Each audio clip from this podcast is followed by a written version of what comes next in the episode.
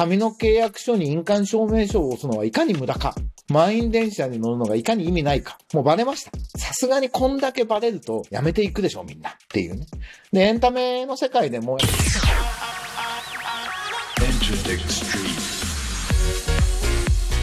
新年明けましておめでとうございます。エンターテックエヴァンジェリストの山口のりかずです。エンターテックストリート2021年1回目は、エンタメ界を大胆に占うというテーマでお送りしようと思います。短い時間ですが、どうぞお付き合いください。改めまして山口のりかずです。皆様、年末年始はいかがお過ごしだったでしょうか？今年はコロナでね、もう年末感も年始感ももう全然普段と違う感じになってしまいましたが、僕もね、仕事なければ海外に行く正月ってのは基本なんですけど、今年はさすがにどこにも行けないので、東京にいました。元旦だけあの都内に両親が住んでるんで実家に行って、ちょっとうまい飯を食い、あとはまあ、よく言うと英気を養うっていうんですか？という時間に当てました。さて、元旦一発目は2021年のエンタメ界を大胆に占うというのはどうだというのが、えっ、と、ディレクターの神田さんからお題があったので、よし、じゃあこれでやってみようかと思います。えー2021年どうなるか。山口のりかずが思い切って断言していきたいと思います。まあ、あの一言で言うと、一気に進むデジタルトランスフォーメーションと、アフターコロナへの準備。それはニューノーマルみたいなことになるのかなと思いました。ちょっと順に話していこうと思います。まず、まあ、デジタルコミュニケーションが一気に進むと思います。エンタメの世界でも。今、デジタルマーケティングって僕なんかも言っちゃうんですけど、デジマーとか言いますけど、一番大事なのは、ファンとアーティストの関係性、エンゲージメントって IT だって言い方しますけど、ファンとアーティストの関係性、コミュニケーションがデジタル中心になって、もっともっと発展していくと。いうことが今年一気に進むと思います。まあ、去年も、あの、エイトの香水とか、夜遊びとか、君の虜に現象でね、東南アジアからヒットが出たシナモンズイブニングシネマとか出てきましたけど、これ、どんどん進みます。もうデジタル上のユーザー UGM 的な SNS から動画だ、なんだ、カバーだ、そういうことでヒット曲が出てくるってことが進むし、そこで行われているコミュニケーションで音楽も流行るという現象が一気に進んでいくと思います。で、去年は、あの、TikTok ヒットがすごく目につきましたけど、じゃあ TikTok が今年も音楽を引っ張るのかというと、そこはちょっとわからなくて、ただ間違いないのは、動画の AI でおすすめする AI レコメンドで短尺の短い動画の UGM が音楽やエンタメの流行の震源地になるってことはまだしばらく続くでしょうね。なんで、もし TikTok が使いづらくなったり、アメリカや日本で使えなくなれば、新しい SNS がその分流行っていくんだろうなと。それから、去年の後半にあった真夜中のドア現象。皆さんご存知ですか？松原引きの真夜中のドア、Stay With Me。これ見調べたら1979年11月のリリース曲なんだそうです。で僕は世代的にギリ現役で知ってるんですね。で、結構好きだったんですよね、高校生ぐらいの時。これが今世界で流行ってるのは結構衝撃だったんですけど、まあ40年経って流行るっていうのは、なんかこう日本のポップス、J-POP の持つ底力みたいなものを感じさせてくれる、すごく勇気がもらえる現象だなっていうのと、あと僕嬉しかったのは、あの、シティポップが流行ってるってもう3年ぐらい前から噂になってたんですよ。お、すごい面白いなと思っていろいろ調べて、で、僕デジタルコンテンツ白書って経産省が出してる白書の編集員をかれこれ10年目なのかな、やってるんで、そこに書きたいんですね。ただ、白書って定量的な事実を書かないといけないじゃないですか。でも、流行ってるみたいだよ、すごいかっこいいよみたいなこと、主観的なことって書いちゃいけなくて、その客観的な情報を書かなきゃいけないものなので、なんか、客観的な情報ないかなと思って結構探してたんですけど、うん、シティポップが世界で人気だってことを、こうなんていうの、客観的に証明する事実ってなかったんですよね。だから今まで書けずにいて、初めて、この松原美希の曲が、真夜中のドアが、Spotify のグローバルバイラルチャートで2週間以上世界1位を記録した。バイラルチャートってツイートしたとかシェアしたとかっていう、要するにユーザーが反応した口コミって意味なんで、反応した部分を数字にしてランキングしてるんで、ある種一番意味のあるチャートなんですよ。再生数ってやっぱりそれはテイラー・スウィフトの曲再生されるんで。っていう意味で言うと、曲そのものの良さっていうか、人気曲って意味では、Spotify のバイラルチャートって今多分一番影響力のある、まあ、ある種フェアなチャートで、そこで世界一を2週間以上続けたっていうのは、これシティポップが世界でブームですって、やっと拍手に今年は書けるなと、嬉しく思ってます。で、これ、続くと思いますね。その真夜中のドア僕好きですけど、あの時代前後、いい曲たくさんあるんで、で、これをきっかけにみんな探すじゃないですか。で、リミックスしたり、プレイリストに入れたりみたいなこともやるし、さすがに遅れてる日本も、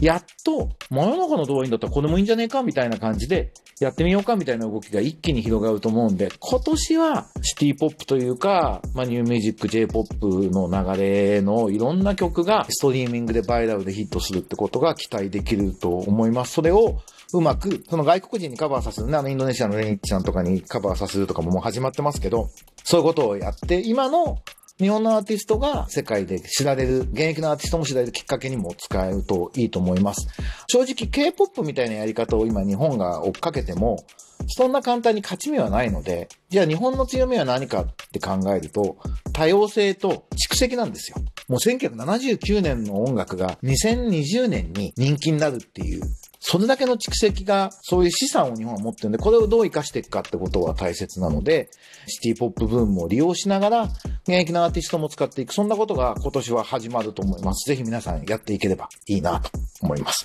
それから、まあ2021年起きることとしては、ストリーミングサービスも普及します。やっとします。もう6、7年遅いんだけど、もう予言でも何でもないけど、こんなの。レコード会社もアーティストも、もう今ね、握手会もできないし、コンサートもできないんで、なかなかパッケージを売るのが難しいんで、まあ正直あんま他にやることないんで、デジタル配信に力を入れざるを得ないですよね。新曲もちろん配信していくだろうし、まだ配信してないっていうね、愚かなアーティストの皆さんも、さすがに配信するかって言ってストリーミング、サブスク解禁ですか？配信していくってことをやっていくと思います。で、あの、そもそもあの、サービスって広がっていくときに新しいサービスって、クリティカルマスっていう概念があって、最初はイノベーターが使います。その後アーリーアダプターが使いますみたいなね、マーケティングの考え方があるんですけど、クリティカルマスにもう誰もが知っていて、たくさんの人が使うっていう状態になるタイミングをクリティカルマスっていう言い方をするんですけど、おおむね16%って言われてるんですね。一応マーケティング業界で。じゃあ日本のマーケットで16%音楽サービスにおいては何人かっていうのは、うんと、大体、日本の生産人口7000万人だとすると16%って1100万人とか、まあそんな計算になるんで、有料ストリーミングサービスが1000万人超えるとクリティカルマス超えて一般化したって言えると思うんですよね。で、日本って多分1000万人今超えつつあると思うんですよ。まあこれもどこで線を引くのかっていうね、D ヒッツは入れるのかとか、Amazon プライム会員どうするんだとか、まあ、Spotify に無料会員は入れないんだよねとか、計算の仕方もまあ難しいんですけど、ざっくり言ってでも Apple と LINE Music と Spotify と AWA と足して Amazon も入れると1000万ぐらいに、去年ぐらいになってんじゃねえって言われてるんですね。なんでクリティカルマスそろそろ来てるねっていう感覚があるので、そういう両方の理由で、ユーザー側の方でも普及が広がってきたっていうのと、アーティストサイドも、ま、やらざるを得ない。他にやることないからやるっていう意味で、一気にストリーミングサービスが普及してくるのが2021年になると思います。あと、アフターコロナ。2021年中にアフターコロナになったねって言えればいいんですけど、それはまあ正直わからない部分がありますが、アフターコロナに向けての準備に向かう年であることは間違いないんですよね。で、アフターコロナって何かっていうことなんですけど、東洋経済でエマニュエル・トットっていうすごい血の巨人と、僕佐藤正っていう作家が好きなんですけど、この二人の対談で、この中は世界の本質的な変化をもたらさない。以前から見られていた傾向を根本から覆すことはなく、コロナはその変化を早めていると。いうふうに見てるっていう、すごい難しいことがいっぱい書いてある頭のいい人の話の対談があるんで、東洋経済興味のある方は見ていただきたいんですけど、僕はこの意見とても納得して賛成です。コロナって本質をむき出しにしたりとか、今までごまかせてた矛盾がこう一気に噴出したりとかっていうことを起こしてるなというふうに思うんですね。なんでアフターコロナってどういう時代かっていうと、もうテクノロジーの変化で変わるべきだけど、様々な理由で既得権益の人たちが止めたりとか、いろんな理由で止めてた変化が遅れていたものがもう抵抗できなくなって一気に変化が進むんだと思うんですよね。もう紙の契約書に印鑑証明書を押すのはいかに無駄か。満員電車に乗るのがいかに意味ないか。もうバレました。さすがにこんだけバレるとやめていくでしょ、みんなっていうね。で、エンタメの世界でも、やっぱりエンタメ界ってすごく昭和を引きずってて、ファックスと携帯電話で仕事するみたいなことがまだ普通だったりするんですけど、さすがにデジタルで何でもやっていくっていう風にシフトが始まっていくと思いますし、ネットフリックスと YouTube があればもうテレビいらないよねってこともみんな多くの人はそう思っちゃったと思うんで、そういう風に進んでいくと思います。で、その上で人間の本質的な欲望はなくならないんで、訪日外国人観光客、必